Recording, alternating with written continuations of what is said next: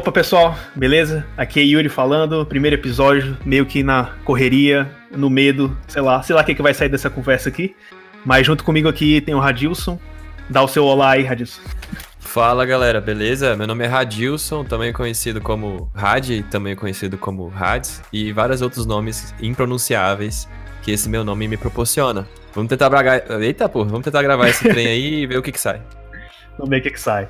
Cara, como é, esse primeiro episódio eu acho que pode ser, como a gente tinha conversado, é bem é, improvisado, né? A gente vai estar falando um pouco aqui qual é a nossa ideia por trás do podcast. E eu acho que a conversa focada em design é muito importante. E a gente está querendo trazer essa conversa mais próxima aqui. Então a gente quer realmente estar tá falando com a comunidade, cara. A gente quer estar tá trazendo tópicos que não necessariamente a gente vê em todo lugar. Então, talvez um formato um pouco diferente, tipo de curso cast. É, falar desse jeito assim de de, sei lá, trazer tópicos, é, hipóteses, trazer teorias é, para ser discutidas aqui, não necessariamente só conversa com palestrantes, né? É isso aí, a gente quer trazer um conteúdo um pouquinho diferente também, é legal ter um, uma, assim, a gente, conteúdo brasileiro tá crescendo bastante, tem gente de vários lugares é, fazendo conteúdo, a gente também quer mostrar uma outra perspectiva, né, de duas pessoas aí que é, vêm de lugares diferentes, é, de um mercado diferente, eu acho que isso é relevante também para trazer para a comunidade. E também, é, eu não sei o que eu ia falar. E também o quê? Tá. A gente vai trazer também várias dicas, várias recomendações, coisas práticas para vocês é, é, fazerem, experiências boas que nós temos e dar nossa opinião também, se é que alguém se importa com ela, né? Mas é, é eu acho que é, é, mais um, vai que o pessoal gosta, né? Então vamos, vamos nessa. Você poderia começar falando aí, acho, não sei, eu ou você, é, de onde você veio, quantos anos você está trabalhando na área, o que, que, que, que você tem feito, sei lá, conta um pouco aí de você. Vamos lá, vamos lá. Bom, então, galera, bom, meu nome, eu já falei, né? Meu nome é Radilson, eu já tô. É, hoje, é engraçado que esse negócio de dizer que você é um product designer, você é um UI, UX designer, é tudo essa é uma mutação, né? Acho que o mercado vai adaptando esses nomes. Mas no final, acho que eu sou designer, então é, se for né, chegar ali no átomo, é, já tem mais de 10 anos. Na verdade, eu sou formado em computação. É, confesso que sempre tive essa vontade de mexer com alguma coisa relacionada a, a design, não sabia exatamente o que eu ia fazer. Fiz prova para desenho industrial, inclusive na, na universidade, para ver se eu ia fazer vestibular para isso. Acabei enveredando para o mundo da computação e programação, que eu não tinha nem ideia do que era programação quando eu entrei na faculdade. Confesso para você que não sabia. Quer dizer, eu sabia o que, que era, só que eu não sabia programar, não sabia nada. E, enfim, é, formado em computação, então saí comecei a brincar com front-end, sempre curti muito ter que. É, é, então eu começava a aliar, a, aliar ali o código com a, o design, né? Então eu acabava em 2000 e eu me formei em 2011 em computação, então fiz alguns estágios ali como front-end. Meu primeiro trabalho foi como desenvolvedor front-end e é, desde já, desde aquela época, né? Eu ficava fissurado em e tentar representar ali aquilo, aquilo né? Inclusive, assim, uma das grandes coisas que eu acho que me fez curtir a parte de design foi a Apple. É, eu sei que é a origem de muita gente. Na, é, desculpa. Eita. Quase que a voz não sai.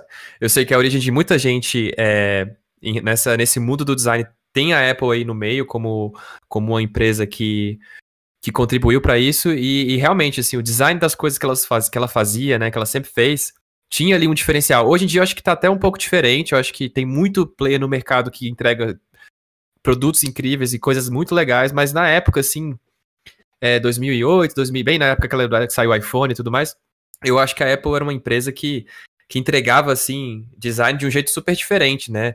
Então, até a época ela era do esquemorfismo e tudo mais, então eu curtia ver aquilo e tentar representar aquilo de alguma forma. E como desenvolvedor front-end, o que, que eu via é que os desenvolvedores não, não gostavam. Pelo menos né, hoje em dia é totalmente diferente, mas na época os desenvolvedores não gostavam de. não se importavam com isso, no geral, né? E aí tinha que ter mais ou menos essa figura de tentar falar assim, não, cara, eu vou ser o responsável por fazer, transformar esse design em código e, e numa tela usável que funcione e etc e tal, e que seja, né, pixel perfect, essas coisas todas. É, e ao longo do tempo fui trabalhando em algumas empresas, é, trabalhei em empresas é, criando software, porque eu sou, a gente é de Brasília, né? Acho que, acho que a gente fal, falou, a gente fal, falar sobre isso. É, falou, principalmente falar sobre onde a gente é, né? Mas beleza, a gente esse, deixa acho que Isso aí foi é, principal, isso aí para entender a nossa origem, porque eu acho que é, um dos pontos também de diferenciação que eu acho que o, o, esse podcast pode trazer é, é, o tanto que a nossa vida mudou, né? Assim, acho que a do Yuri e a minha, a gente tem uma origem ali na mesma cidade, a gente tem uma cultura, é, né? Muita coisa que a gente absorveu da cidade é parecida, mas ao mesmo tempo cada um foi para um caminho diferente. E eu acho que isso é, é, é legal para dividir com a galera, né? Pra, com a comunidade, isso aí tudo. É, então, eu sei que eu sou prolixo, hein, Yuri? Então você tem que tomar cuidado, porque eu falo pra cacete. É, Não, tranquilo, é assim, assim que é bom. Beleza. Então, é, durante essa época aqui, assim, é, gente, né, eu e o Yuri, nós somos de Brasília, então é, a, o mercado de Brasília é muito peculiar, assim, é muito particular, né? Tem mudado bastante, mas ele tem muita essa característica de trabalhar com o governo mesmo, porque é, os, tem muitos contratos aqui, né, das, das empresas com o governo. Então, a, a, maior parte dos projetos que eu trabalhei tinha alguma coisa a ver com o governo, né? E por si só isso já é um desafio, né? Porque são motivações diferentes ali, né? Às vezes a gente tem de um lado uma empresa que, que precisa, é, é, que, que é uma empresa privada que precisa ter, um, ter lucro, ao mesmo tempo tem o governo que a gente precisa entregar alguma coisa boa para o cidadão, e nem sempre isso é. E, é difícil, né? Às vezes, assim, a gente conseguir mostrar o valor disso. O governo ainda tem uma maturidade bem diferente em relação ao produto, que tem melhorado bastante nos últimos anos, inclusive, mas até então era complicada. É, daí, quando a gente. É, em 2014, eu tive a oportunidade de participar bem do começo de uma empresa que né, a empresa, eu não sei se a gente precisa falar o nome, mas enfim, é, eu vou falar.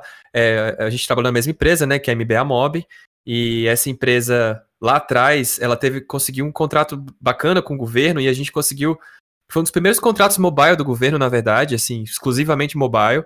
E isso foi super legal porque a gente é, teve a oportunidade de trabalhar em produtos que impactaram assim a vida de muitas pessoas no Brasil, de cidadão, de vários cidadãos e, e, e enfim, e isso foi super legal. Eu tive a oportunidade de trabalhar lá bem no início como desenvolvedor front-end e eu fazia de tudo, né? Era aquele generalista ali que é, fazia de tudo um pouco e e ao, ao, longo do tempo a gente foi vendo que, cara, não dava mais. Eu, eu, eu entregava código front-end e telas, né, e UI, fazia parte de UX também, de entender ali com o usuário, ainda uma, uma ainda uma coisa bem é, incipiente, né? Nada muito pesado de pesquisa, nem do tipo, mas a gente tentava entender as dores, né? A gente tentava resolver aqueles, aquelas problemáticas. E é, ao longo do tempo a gente viu que precisava aumentar o tamanho do time e começar a especializar. Ah, na época o mercado pensava muito que, que tinha que o desenvolvedor front-end que fazia UI, UX e tudo mais e assim, era isso que o mercado pedia muitas vezes, só que era foda, não, não era assim, né? É, é, complicado isso, não é, não é assim. Aos poucos, ao longo do tempo, a gente começou a se especializar e, e ter que contratar gente especializada para fazer isso. Foi aí que eu falei, cara, então vamos montar um time aqui específico para mexer com UI UX, né? E aí foi da hora que eu contratei, enfim, fui contratando algumas pessoas e acho que o primeiro, assim, core team da MBA Mob ali de design, que é, o Yuri veio é, nessa foi justamente nessa, nessa época e foi uma super adição ao time, assim, que é, adicionou toda uma, um, uma potência que a gente não tinha, principalmente da, da capacidade de, ilustração e, e, a visão, tanto, muito dessa parte visual, mas várias outras coisas também. Foi, assim, uma adição, puta adição irada pro time. E aí foi legal, porque a gente foi é, é, pegando muito projeto gigante e a gente tendo que se virar para fazer coisas legais. E, enfim, fomos, é, nos últimos seis anos aí a gente tem feito bem, bastante coisa legal. É, ainda tô lá né, na empresa até hoje, a gente tem feito muitos projetos legais, tem o projeto do coronavírus também. E, enfim, aí de lá para cá, a gente fez vários projetos, várias pessoas legais passaram por lá, então é, foi uma, tem sido uma experiência super legal, né? Existe a época de ouro da, da MBA Mob, que a empresa ainda vai existir, mas a gente tem, é, é, tem esse, teve esse processo aí que foi super legal. Eu acho que adicionou na vida de todo mundo que passou por lá. Nós temos vários amigos até hoje que, que a gente fala, que a gente se encontra, assim, são pessoas super legais que passaram por lá. Então a gente criou um time de design super é, é, é super forte, pessoas já foram para vários lugares. Eu acho que você falou muita coisa legal que dava, tipo, dá papo para muita coisa, saca? Principalmente sobre a MBA, a questão da. Sim. De quanto o time era, era muito legal, era multidisciplinar de uma certa forma, assim, cara. A gente fazia os projetos extremamente complexos em um mês, às vezes dois uhum. meses. Eu, eu lembro, e esse projeto marcou minha vida de um jeito, foi o. É, toda aquela questão do, do, do, da época, né, do, do Zika vírus, né? Então a gente fez um jogo. É, Mosquito não, né? O nome é horrível, mas é, o, nome... é, o, projeto foi do caralho, saca? O projeto foi muito massa de, de ter feito, uhum. do jeito que foi feito e tal. E eu acho que esse tipo de, de linguagem e falar. Porque Brasília é muito complexo, né? Porque é muito diferente de, do, tipo de São Paulo, dos, dos grandes polos, né? São Paulo, Porto Alegre e tal, Rio. Brasília é extremamente focada em governo, né? E eu acho que o jeito que a MBA apareceu ali, meio que refez, remodelou o jeito que é, o governo trabalha com, com, aplicativos e com interfaces. Eu acho que foi é muito foda, assim. Inclusive entregam produtos de extrema qualidade até hoje, né? Inclusive competindo com grandes nomes, é, por exemplo, com a Isobar, né? A gente, eu trabalhei na Isobar um tempo. E a gente via, às vezes, na, nas concorrências de aplicativo e algumas coisas do tipo é, a MBA, né? Então era, foi uma empresa assim que de fato acho que trouxe muita gente foda pro mercado e e fez o mercado girar, né? Foi, foi pra, pelo menos para mim foi uma experiência assim fantástica. É, é bem isso mesmo, assim, porque a gente, o, assim, o, o ambiente em Brasília, a gente tem fábricas de software, a gente tem, é, tinha agências, né, normalmente era bem isso na época, agências, né, que nem a Isobá falou, e fábricas de software, que tem um modelo de contratação bem, bem específico ali, é, que inclusive não, não hoje, né, tem outros modelos de contratação, mas na época, esse modelo não, não representava muito bem essa parte de UX especificamente, né? UI também, mas é, tanto que, pô, eu fiz computação, né? Então, tem uma, uma, uma, uma disciplina lá que é análise de requisito, é, que, cara, basicamente você aprende o seguinte: você tem que chegar lá, tentar com o cliente, entender as regras de negócio, requisitos funcionais não funcionais, criar casos de uso. É bem aquele estilo cascata, né? mal se falava de ágil nessa época. Então você vê, uhum. eu comecei em 2007, terminei em 2011. Não, 2008, comecei em 2008, terminei em 2011.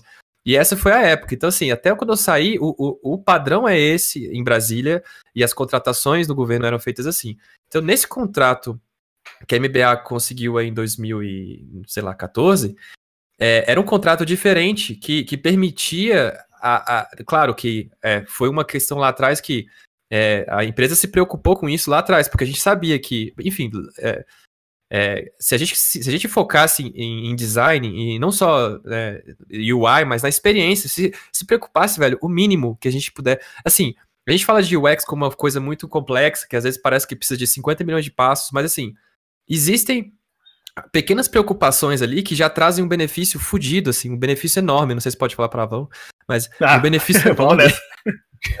Porque tem, sei lá, se o Spotify aceita, mas é, existe um benefício enorme é, em você realmente se preocupar com o cidadão e, e se preocupar com, com, com, as dores que ele tem, né?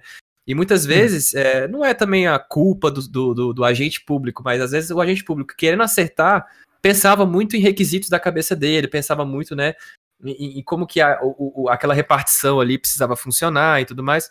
E eu acho que às vezes a gente chegava e falava, e a gente querendo, tipo assim, fazer coisas diferentes, querendo fazer coisas que realmente, né, é, a gente não cheguei com a mentalidade de, tipo assim, cara, só vamos fazer um negócio aqui que o cliente quer. Até porque o cliente não é necessariamente, às vezes era o funcionário público, mas muitas, mas muitas das vezes era o cidadão. Então, né, eu acho que essa, essa é, trazer essa característica de, de se preocupar com o design é, desde o começo, tem, foi uma coisa que realmente mudou, inclusive mudou a postura do mercado como um todo, porque depois vieram várias outras empresas e começaram a, a se preocupar muito mais com isso, é, é, em Brasília especificamente. Né? A gente via fora, realmente, tem várias empresas que já faziam isso, empresas privadas, porque entendem o retorno de investimento de UX e UI. E, é, UX especificamente, né, abrangendo a área toda, então é, acho que assim, acho as que a... empresas entendem. Eu acho que a MBA, cara, no início ela trouxe muito. Acho que foi uma das primeiras empresas que se preocupou com, com UX, né? Eu nem digo com o UI, mas com o UX mesmo, né? Com a experiência de usuário. Sim. E você comprar as dores ali, né? Você realmente pensar na população, né? Porque, poxa, a gente tá falando de Brasil, né? Então, quantas milhões e milhões de pessoas estão ali e tem milhares de problemas diários. E você estando ali atendendo o Ministério da Saúde, Ministério da Educação e conseguindo pensar é, nesses diversos pontos, acho que era essencial, saca? A gente tava, era um momento muito bom, assim, para você poder testar e trazer novas ideias, né? Tanto junto com o cliente, né, que já tem todo o background, já sabe é, o que eles precisam, e a MBA do lado ali para trazer né, expertise e trazer todo o lado de UX. É, eu acho que isso fez, um, fez uma diferença boa. Tanto é que, assim, mas assim, eu lembro que nas primeiros, nos primeiros projetos que, assim, cara, nessa época, o que, o que é difícil entender hoje em dia, porque UX é uma coisa muito mais é, conhecida, a galera já entende muito mais o que, que é. Tem um monte de gente falando, diz, ah, isso é UX, isso não é UX. Isso é certo, isso é errado. Tem muita coisa isso hoje, né? Tipo assim, ah, o que, que é um bom UX, o que, que é. Só que na época, e eu acho que tem muita gente que vai se relacionar com isso. Cara, era até difícil você dizer, tipo assim, é isso, é aquilo. Era uma coisa, velho, tipo, é. não tinha forma, assim. É, é, é, acho que tá até tomando forma hoje em dia. Hoje em dia, se alguém fizer um curso de UX, vai, vai, vai falar assim, tá. E tem até aula, né? Nos inícios dos cursos, sempre tem aula de o que, que é o UX, o que, que não é e tal. Sim. Uhum. Cara, se eu tivesse essa aula 10 anos atrás, 8 anos atrás. Seria puta, muito melhor. Sensacional.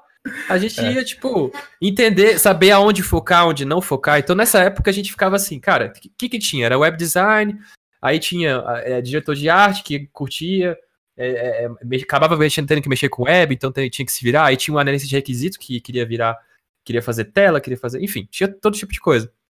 E, e, e aí eu lembro que nessa época, nos primeiros projetos, é, quem disse que eu tinha a oportunidade de chegar e falar assim? E eu tentava, né? A gente chegava e falava assim: não, é, vamos fazer um teste de usabilidade com. com que que é isso? Coisa. Ah, teste de usabilidade? Não, como assim? É. Não, não. Aí, aí o que a gente fazia, né? A gente fazia ali com umas pessoas, ou da empresa, ou com a família, a gente fazia algumas coisas, ia testando para ver o que, que funcionava, o que, que não funcionava.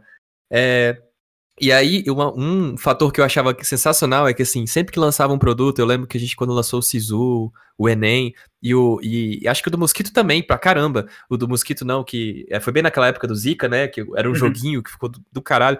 Eu acompanhava muito no Twitter. Eu colocava lá as, as coisas, a gente ficava acompanhando. Todo mundo, tá, o que, que a galera tá falando?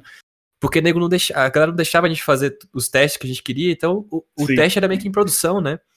Então era muito legal, porque a galera falava assim, pô, nem parece governo. Aí essa frase foi.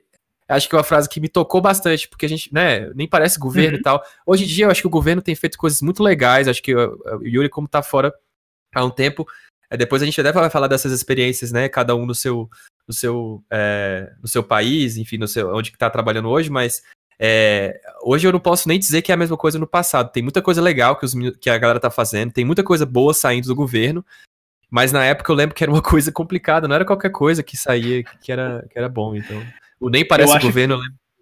Exatamente. É, é essa, essa frase aí, cara, era, era, era genial. Nem parece governo, para mim era assim, realmente o trabalho foi feito, saca? É. Mas, mas uma coisa que, tipo, é muito verdade isso. O governo, querendo ou não, tá produzindo muita coisa, até o aplicativo do, do Corona, né? Ele foi um boom no mundo inteiro, sacou? Foi o primeiro, se eu não me engano, foi o primeiro, né? Que tava. É, estava dando tracker é, no Corona no Brasil específico. É, aqui na, já falando aqui, tipo, na Europa mesmo não tinha nenhum, uhum. pessoas não tinham nem ideia de como, como fazer isso. E o Brasil já era referência nisso, eu já estava entregando um produto de, de qualidade né, nessa época. Eu achei isso, porra, do caralho, ainda mais que eu conhecia todo mundo. Então, porra, eu vim de lá também, sacou? Então, nossa, foi muito, foi muito massa ver isso. E todos os outros projetos também, sacou? Eu acho que a tendência é essa, né? Porque naquela época, é, eu lembro que, como você falou, tipo, ah, teste de usuário, você não é especialista, se, se você é especialista, você tem que saber Isso. de tudo, sacou? Você não, uhum. você não tem porque fazer teste, é a sua opinião, é a final e pronto. No máximo que você vai ter do seu chefe, dos seus colegas ali, e tipo, é isso, sacou? Você como, você como especialista, sua decisão é, sua opinião é final e vamos, vamos nessa. A gente não tem tempo para ficar fazendo teste. E Cara, ainda bem que as pessoas estão entendendo isso hoje em dia, né? Não, é, é, é, e você falou uma coisa interessante que assim, cara, é, você é um especialista, você tem que fazer. Então, assim, é, a, hoje você consegue, tem, você até consegue parar e falar assim, não, olha só, é, deixa eu te explicar o porquê que precisa de um teste de usabilidade. Deixa eu te explicar. É, não é questão da gente não ser o especialista ou a gente não ter a melhor. Não, não é isso. É, é porque é uma questão de refinamento, é uma questão. Enfim, você consegue mostrar o porquê. Mas é, é um grande processo você chegar e falar isso para um cliente, porque o cliente vai achar o seguinte: se você não acertou, você, uhum. não, você não é um bom profissional. Você não presta. Então, assim, Exatamente. Se, inclusive, se fizer teste de usabilidade e tá errado, cara, você, é. quem, por que, que você fez? Entendeu? Assim, eles não conseguiam ter, é, inclusive até hoje é, é, existe esse desafio de entender que, que, é, que, que tudo é uma hipótese, né? A gente tá testando uma uhum. hipótese, a gente pode ser, velho, puta especialista de tentar acertar o melhor aquela hipótese, mas a gente sabe que vão ter erros ali, vão ter erros aqui, a gente não vai conseguir prever tudo. E é por isso que é bom a gente testar, mas é, essa visão de. Fica, é, é meio punitiva, né? É complicado isso. Sim.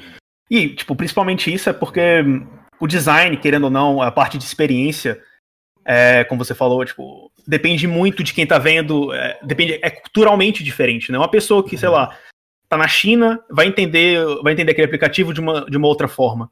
Então, tipo, é completamente subjetivo e a gente tem que testar sempre para tentar chegar no meio termo ali, é, numa linha de pensamento que vá, que vai abranger mais pessoas, né? Que vai englobar mais pessoas ali dentro.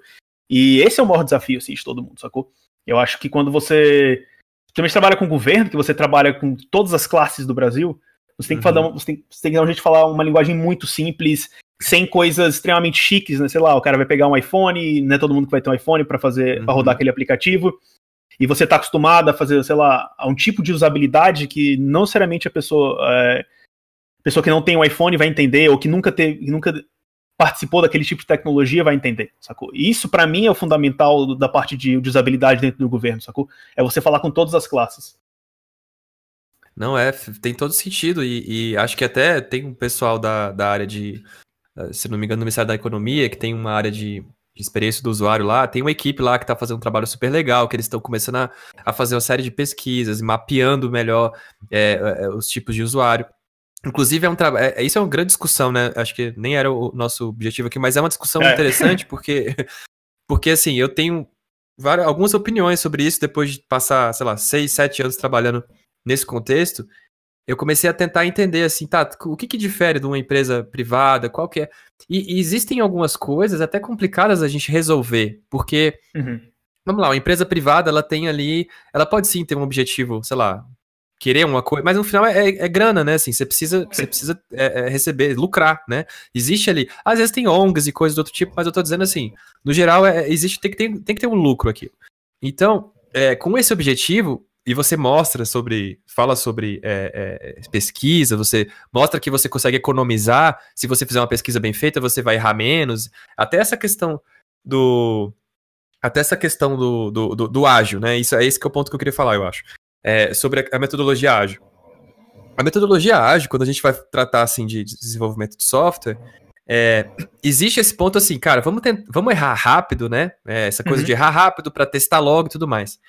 Só que, só que no, a visão no governo, no geral, é que quando você erra, você é punido. Inclusive, eu, Exatamente. eu, eu, eu não lembro o nome lá da pessoa, mas eu lembro de estar num, num evento do governo e uma pessoa falar assim, era, era, um, era, alguém do, do, do, não sei se, eu não posso falar, até porque eu não sei o nome da pessoa, mas eu lembro que era uma pessoa assim, no, de um, era um líder lá que estava na mesa, na bancada, era uma pessoa é, que tinha uma equipe grande, se não me engano era no STF, alguma coisa assim, não lembro agora, ou na Câmara, era até acho que do laboratório hacker, mas eu não vou ficar falando aqui e colocar o nome das pessoas. Mas uma pessoa lá, é, importante, falou o quê? Ele falou: olha, a gente tem que repensar o nosso modelo de contratação de software, a gente tem que repensar algumas coisas, porque é, é, o desenvolvimento ágil, ele, ele abraça o erro como algo que, que, pode, que pode acontecer, só que a gente, a gente não vai esperar o erro acontecer depois de um ano, que nem o software, o desenvolvimento tradicional, de ficar seis meses, um ano desenvolvendo uma coisa e depois ser, né, errar de uma vez, assim, e, por completo, e enfim, e ser um gasto excessivo de dinheiro. Se a gente consegue fazer ali um negócio em dois, três meses, entregar uma versão, é, ver o que, que aconteceu, melhorar e, e, e, assim por diante, né? Fazer aquela, aquele desenvolvimento ali com melhoria contínua, etc e tal, seria o ideal. Só que, só que o governo precisa entender que às vezes, assim, vamos supor, se a, se a, se a galera foi lá, criou um, um, software que, que uma hipótese boa, que parecia ser boa, fez até estudo e tudo mais. Um mês depois, ela desenvolve e descobre que não, não deu, não, não foi muito bom. Aí vamos supor uhum. que eh, se gastou, sei lá, 100 mil reais para fazer isso. Cara, num projeto normal, o pessoal poderia ter ficado ali sozinho, sem testar, trabalhando por meses, e o projeto sair a 500 mil, 1 milhão de reais, Sim. e aí ser um fracasso completo, muito mais rápido. Então, assim, por um lado, você, você economizou, é, é você deixou de gastar 900 mil reais se, se o projeto não tivesse saído. É, mas é difícil, né? Porque, porque o governo tem essa questão, então, tipo, como é que eu vou gastar 100 mil para algo que não funciona? Então, não, não tem, não Cara, mas fazer é, isso eu acho que volta naquela questão do teste de usabilidade, sacou? É. Se você tem um bom protótipo e você tem um bom estudo de caso ali, você tem boas. Uh, você consegue ir ao campo e testar o seu, seu aplicativo, ou whatever, qualquer coisa. é, você tem um retorno ali imediato. Obviamente não é, não é tipo do todo, mas você consegue pegar uma parcela da. Você consegue ter uma ideia ali de como as coisas estão funcionando e o que funciona, o que, o que não funciona, né? Uhum. E eu acho que você testar um bom protótipo, um protótipo de alta fidelidade, realmente assim, com uma margem boa de pessoas, inclusive ajuda muito nessa questão de você é, poupar tempo e dinheiro, né? Que você vai conseguir ser um pouco mais assertivo. Vai conseguir é, consertar é, algumas features é, bem no início. Claro que eu não estou falando de bugs aqui, porque não vai ser o, o, produto final. Mas a questão básica, o core do aplicativo, você consegue, você consegue testar com protótipos, né? E com, mas é aquela coisa de tempo, né? Se você não tem tempo e você já tem que começar desenvolvendo, aí é outra história. Né? É, é, aí, aí vai de cada. Aí, é, inclusive, esse ponto é, tão, é até meio polêmico, porque quando fala nessa questão de grana, de tentar economizar o dinheiro público, Aí vai também numa questão de responsabilidade, assim, do gestor público, né? Que aí é, é uhum. é, é, um, é um papo mais complexo do que a gente, do que até eu tenho capacidade aqui intelectual para falar, porque tem uma questão de responsabilidade do gestor público, assim, para com o dinheiro. Então, existem leis, existe, né, a lei de licitação, a lei, é, é uma coisa mais complexa e burocrática. Mas, acho que no final das coisas, que a gente não precisa chegar nesse ponto mais, mais Sim, difícil claro. da conversa, mas assim, o que eu acho que foi legal, apesar de que tem muita coisa para melhorar nesses produtos e muito que a gente pode aprender com o próprio governo é, dos outros, de outros países e, e, e, e, com as empresas também. Mas eu acho que, assim, no geral lá foi legal, assim, é, aí falando especificamente do nosso trabalho lá atrás, da, do trabalho dos meninos que fizeram lá também depois, e também para todo mundo, todos os outros que trabalham, que tiveram essa, que trabalham aí no governo também aqui em Brasília, acho que é legal a gente dar esse parabéns para a galera que né, para mostrar que teve gente que, que a gente percebeu esse movimento, é, esse, esse propósito de você trazer, é, mexer com, com o governo, né, que você acaba mexendo com, as, com às vezes, saúde de uma pessoa, educação, né, esses tópicos super importantes. É, traz uma satisfação super legal para nós, assim, a gente se sente muito, muito... É, é... Cara, se você se sente satisfeito, você se sente completo de uma certa forma, porque qualquer, qualquer aplicativo, qualquer plataforma quer ter um maior número de usuários possível é, e participando ativamente, né? E eu acho que a maioria dos aplicativos do governo isso acontece. Isso é uma satisfação muito foda. Que você ter ali, sei lá, cara, um milhão de pessoas usando seu aplicativo meio que diariamente, te dando uma rede de suporte legal, te dando feedback, procurando realmente melhorias, avaliando positivamente. Eu acho que isso é muito foda, saca? É muito raro você trabalhar um produto que tem o tanto de review é, quanto você tem dentro do governo. Assim, pelo menos nesses aplicativos maiores, né? E, cara, isso é. Isso para mim era o que realmente motivava, né? Você via ali pessoas é, de algum jeito ou de outro você impactou a vida, né? Então esse é o, um dos cores assim de, de você ser um, um, product designer ou qualquer coisa do tipo, é você realmente fazer a diferença, né? Eu acho que ali você consegue realmente fazer a diferença através é, dos aplicativos. Né? É, é, exatamente, é exatamente. Essa, essa satisfação que traz é muito legal. E, e por vezes a gente sabe que, tipo, lança uma coisa, a gente fala assim, cara, poderia ser melhor nesse ponto, nesse ponto, nesse ponto. A gente olha para um produto, às vezes fala assim, cara, a quantidade de restrições técnicas ou restrições negociais que a gente teve para fazer isso é gigante.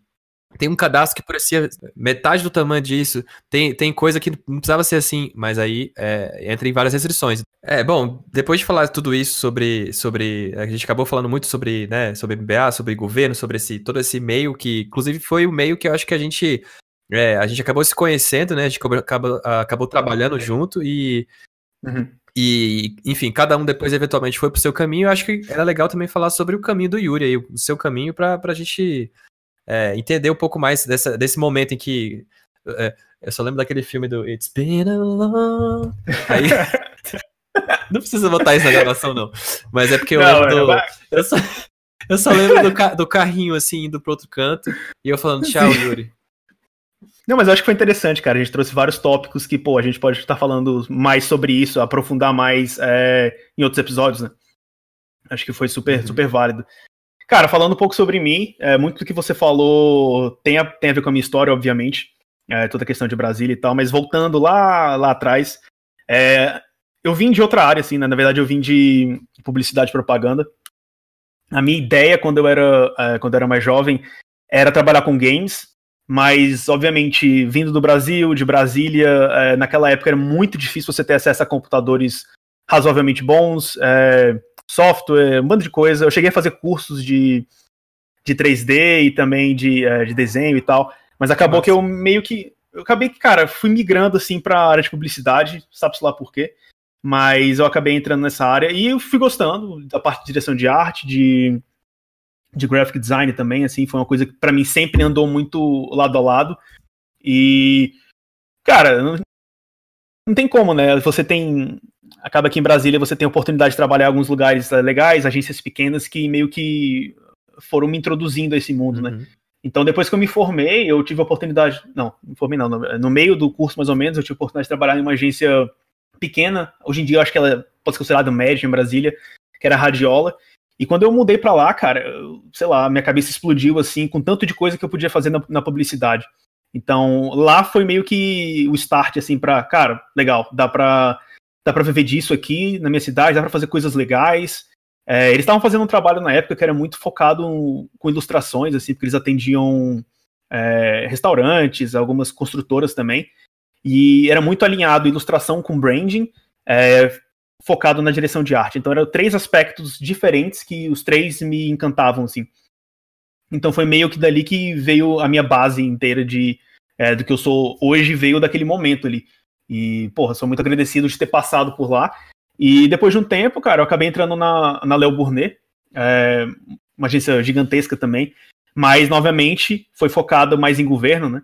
Então eu trabalhei lá, acho que cerca de dois anos, bem focado em governo, direção de arte, aquela bem, é, bem complicada, assim, fundo de, é, fundo de palco para Dilma e coisas mais interessantes que acho que não vem ao caso falar, mas era bem, bem complicado, assim, era uma época bem, bem publicidade, né? Aquela época que você entrava 9 horas da manhã no trabalho, sem hora para sair, e isso era, cara, repentina quase todo dia, assim, acontecia.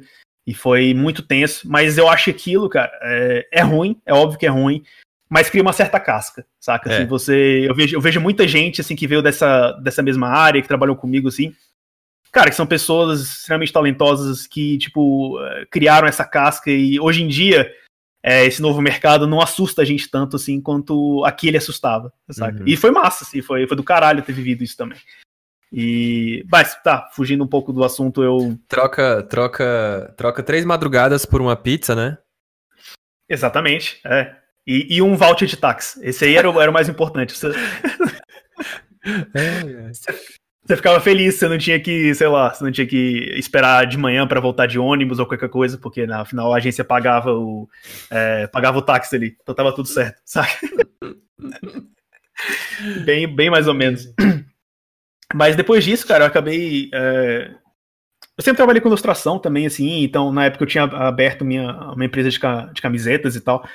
Fiz muitos trabalhos legais é, relacionados a isso, então produzi estampa pra cacete de, de jogos, que era até uma coisa que eu queria fazer no, é, no início, né? E eu sempre levei essa parada de fazer camisas comigo desde, desde sempre também, assim. Acho que é outra coisa que marca bastante o meu trabalho. E junto, junto disso, junto dessa empresa, eu acabei entrando num estúdio de, de design. Cara, eu, parei, eu passei em muitas áreas diferentes, é, é foda. é, nesse estúdio a gente trabalhava com fotografia e ilustração para publicidade. Então era ainda pior, porque a gente era. A gente era o faz tudo da agência, né? A gente era o escravo ali. Quem eles, nunca? É, exatamente. É, cara, mas era foda. Porque eles mandavam aquele briefing ali sem pé sem nem cabeça, você tinha às vezes uma noite para produzir. E então era ainda muito mais tenso. E, e, foi exatamente nesse momento que eu conheci toda a questão de, de, é, de UX, né? A gente não falava tanto de, de product designer naquela época, mas foi fazendo o site dessa empresa que eu comecei a ver, porra, isso é legal, isso é interessante. Na época a gente mexia com WordPress, né? Assim como todo mundo, eu acho. Uhum. E eu comecei a entender como, como funcionava a questão ali, achei, achei interessante. E comecei a me é, estudar mais, ler um pouco, ler um pouco mais sobre as teorias e tal. É, e acabou que, coincidência ou não do destino, acabei entrando na campanha da Dilma de 2014, eu acho, se não me engano. 2014? Ah, se os designers de Brasília falassem. Tem Exatamente. Tem tanta coisa. É. Cara, essa época. É melhor, inclusive, nem falar de ser polêmico, porque, né? Assim. Sim. Nada contra. A gente tem Não, tanta é. coisa hoje em dia que, pelo amor de Deus. Sim. Mas assim, eu trabalhei. Campanha da Dilma. Eu trabalhei, trabalhei na campanha da, da Dilma, é, não, não trabalhei necessariamente com ela, mas com os assessores lá, a gente trabalhou no uhum. site, é, fazendo basicamente o site, site e redes sociais. Então trabalhava, também trabalhava um pouco com, a, é, com growth, né? Você tentar entender crescimento exponencial de redes e algumas coisas desse sentido que na época eu não fazia ideia do que eu estava fazendo, sendo bem sincero. Mas foi para mim foi, foi muito foda por aprendizado, assim. Trabalhei com muita gente que me ensinou muita coisa ali. Que, cara, acabou que essa, essa agência que eu trabalhei tipo, tinha muito trabalho de governo. E chegou um certo momento que eu tive a oportunidade de ir para Exobar, que ali eu acho que realmente foi o quando mudou completamente uh, o que eu penso sobre uh, eh, UX. É, mudou completamente o meu mindset, assim. Porque o primeiro job que eu entrei ali foi para refazer o portal do Banco do Brasil, né?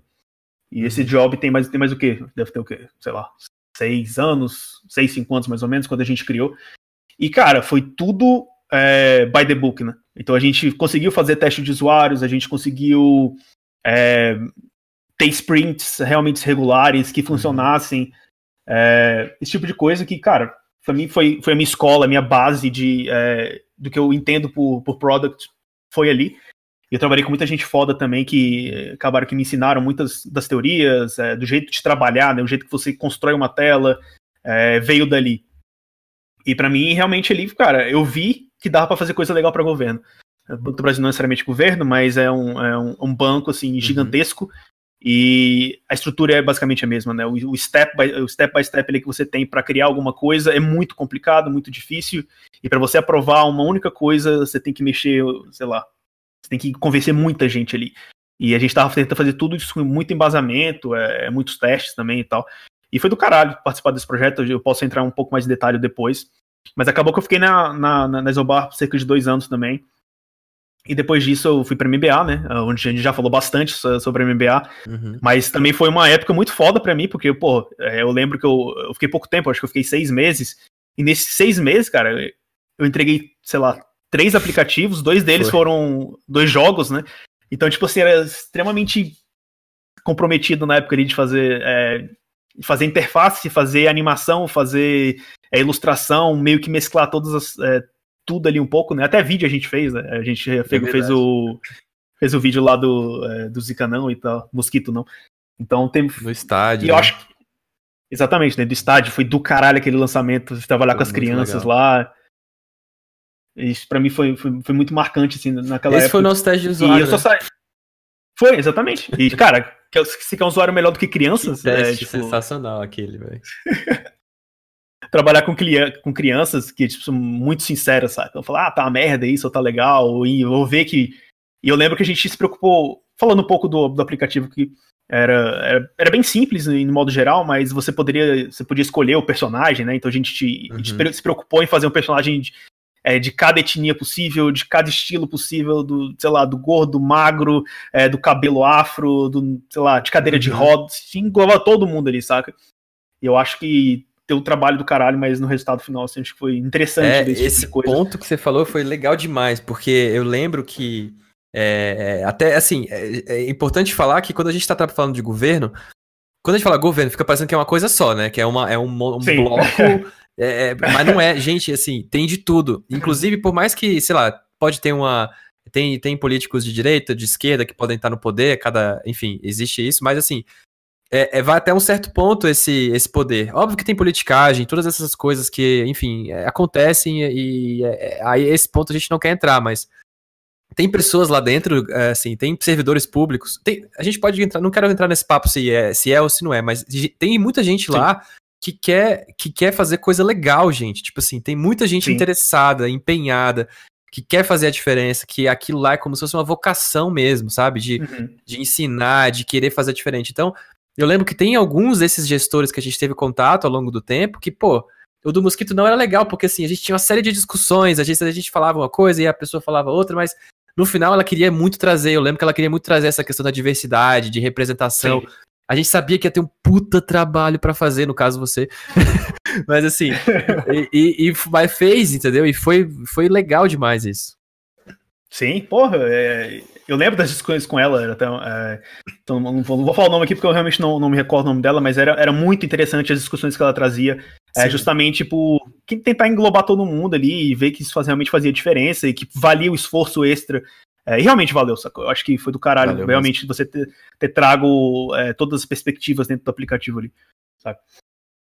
E, é, mas como eu tava falando, a minha passagem no MBA, a gente pode tocar isso nesse assunto depois, né? só para não uhum. me alongar tanto. Sim. É, no meio do caminho, eu acabei tendo uma, é, eu, eu, tava, eu, sempre acabei fazendo freela, essa parte de, de, ilustração e branding também, de uma certa forma.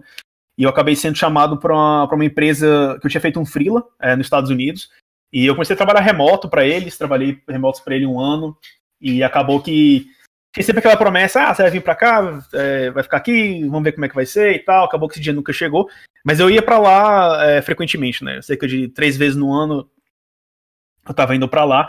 E meio que mudou, cara, completamente. Eu, eu me senti um, sei lá, bem, é, bem diminuído, assim, de uma certa forma, porque você tá, você tá, num, você tá acostumado a tra é, trabalhar você é, de um jeito, você entende como funciona o seu país, é, as pessoas que trabalham uhum. junto com você, é, culturalmente, né, de um jeito muito mais acessível para você. E eu me vi numa situação de, caraca, tem que aprender, tem que aprender a trabalhar de novo, porque eles trabalham de um, de um jeito completamente diferente do que eu tô acostumado. E ali foi foda. Foi, foi outra escola, assim, eu digo que foi, sei lá, talvez a universidade ali me formando. Porque eu tinha, além da língua, né, você, que você tem que, sei lá, apresentar é, alguma coisa em inglês, então você tem mudar o mindset que você faz, o jeito que você trabalha, as entregas, é, trabalhar remoto era uma coisa que eu não tinha, eu não tinha experiência antes, então. E ainda mais com, é, sei lá, com, com o americano, não sei como é que eles é, lidam com isso, mas acabou que foi interessante, cara, essa, porque eu, desde então, eu lá, tô trabalhando remoto desde então, é, e para mim, tipo, realmente faz muito sentido o jeito que eles trabalhavam e ir para lá uma vez ou outra para poder ter um estudo de, é, de campo ou um teste de usuário é, com os usuários de lá fazia todo sentido também, né? Então eles, eles pagavam todo, o cliente era, era grande de uma certa forma e impossibilitou isso, né? Mas o projeto que eu peguei lá, eu trabalhei é, cerca de um ano para CareCloud, que é uma das maiores empresas de é, health tech né, é, dos Estados Unidos.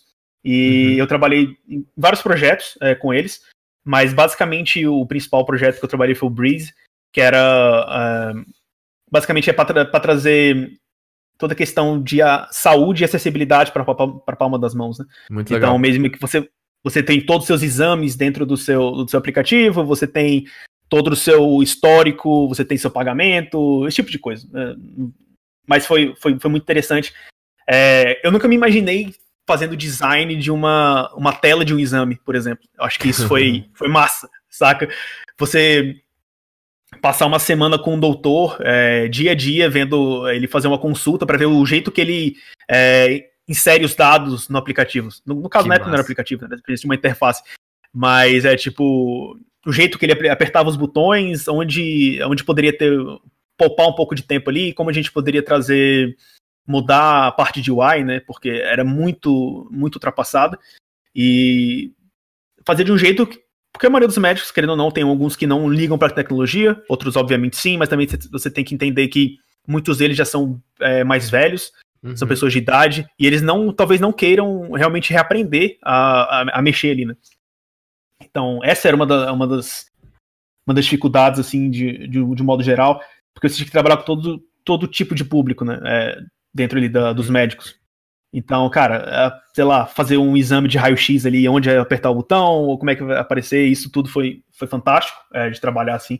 Isso Achei, foi, é, isso foi nos Estados Unidos, você ficava, mas você ficava, você acompanhou presencialmente essa parte? Essa parte sim, é, é, eu ficava, geralmente eu ficava, sei lá, duas semanas, três semanas lá, é, acompanhando esses estudos, né? A gente fazia os uhum. testes de usuários a gente tinha bastante é, verba e tempo para fazer testes de usuários é, mais legais, assim, e teste de campo, na verdade, né? Você está lá uhum. realmente analisando como, como, as pessoas, é, como as pessoas mexem, e depois a gente testava também com os médicos. A gente levava um uhum. protótipo, um protótipo de alta fidelidade lá, e eles poderiam interagir e, e, a gente conseguia coletar os resultados diretamente com eles, né, é, no tempo ali. Então tudo era muito rápido, era é, meio que uma design sprint para cada, uhum. cada funcionalidade do aplicativo ali, sabe? E, e cara, depois disso eu acabei mudando para Itália. É, a minha esposa, a gente foi, decidiu fazer um curso lá, ela sempre tinha vontade de fazer um curso de, é, de confeitaria lá. E eu falei, ah, vamos nessa, vamos mudar, vamos. Já que eu tô trabalhando remoto, né, na época eu tava trabalhando para essa empresa, a gente acabou mudando para Itália e aí apareceu um novo desafio na questão do fuso horário, que era cerca de Caraca. seis a sete horas na frente, saca? Nossa, então era é verdade. bem intenso. Basicamente o que a gente tá tendo aqui agora, né? No caso, agora são cinco horas de diferença. É, mas era. Foi, foi intenso, assim. Foi uma época bem intensa. Eu trabalhava mais à tarde, então tipo, tinha manhã livre, assim. Eu ficava até à tarde, ficava até de noitão é, trabalhando. Logo depois da Itália, cara, eu mudei pra Alemanha. É, eu tive uma oportunidade de trabalho aqui. E, e desde então eu tô aqui. É, vão fazer ser quase dois anos. É, eu mudei aqui no começo de 2019 e né, agora no próximo ano vai dar dois anos aí. E foi novamente é, outro outro banho de água fria, assim, de, uma, de um modo geral, porque como o mesmo choque cultural que eu tive com os Estados Unidos, eu acho que a metodologia do europeu é completamente diferente, o jeito que eles estão acostumados a, a trabalhar e tal. E isso Caramba, foi, foi um impacto, velho, gigantesco na minha vida, assim. Porque tanto o Brasil quanto os Estados Unidos acaba que você é mais acostumado a, a ser um pouco mais generalista, de uma certa forma, e também uhum. você ser aquele cara produtivo, né? Você tem que fazer entregas rápidas, é, de alta qualidade, sabe? Uma coisa extremamente bem feita em, sei lá, uhum. uma semana. É, você sabe como é que funciona. Então. Sei bem. É, tinha que ser mais essa, essa pegada. E quando eu, quando eu vim para cá, além de ser um ambiente completamente diferente que eu tava, né? É, hoje em dia eu trabalho na Stripe e a gente constrói startups, né? É, a gente é venture builders, né? A gente, a gente tem tópicos, é, tem hipóteses e, e, a gente converte essas hipóteses em, em startups, né? Basicamente, para clientes. Para clientes. Então é meio que uma central de tecnologia para vários, é, para vários clientes. E eu nunca tinha trabalhado nessa metodologia, nunca nunca tinha contato com o mercado europeu, nunca tinha feito freela para eles, nada, nada, nada do tipo. Então, realmente, a metodologia alemã, é, metodologia alemã, né, de você é, focar mais, de certa forma, no processo do que no, no, uhum. no, no entregável, né? Então eu tive que frear, é, foi tipo, freia aí, cara, relaxa, não precisa entregar 10 telas por dia, mas você tem que, que me massa. entregar processo, sacou? Você tem que entregar processo, uhum. documentação. E era uma coisa que, cara, eu fazia uma vez na vida documentação, assim, realmente.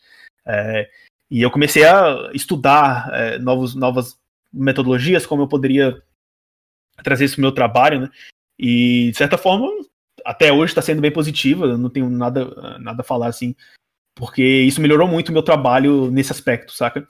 Eu consegui unir é, o lado rápido e o lado funcional que eu tinha é, adquirido, tanto de Brasília quanto é, dos Estados Unidos, é, para esse lado um pouco mais teórico e um pouco mais é, acadêmico, de certa forma, saca? Você tentar validar um tópico e você tá lá do lado de, de pessoas que estão tentando provar que aquilo funciona, você como designer tentar provar isso, é muito foda, uhum. saca?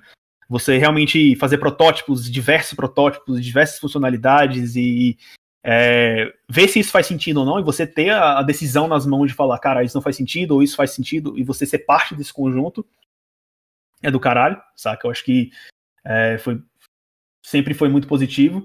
E, cara, é isso. Ainda tô aqui, tô curtindo bastante. E acho, acho caralho, que já falei, de, falei demais.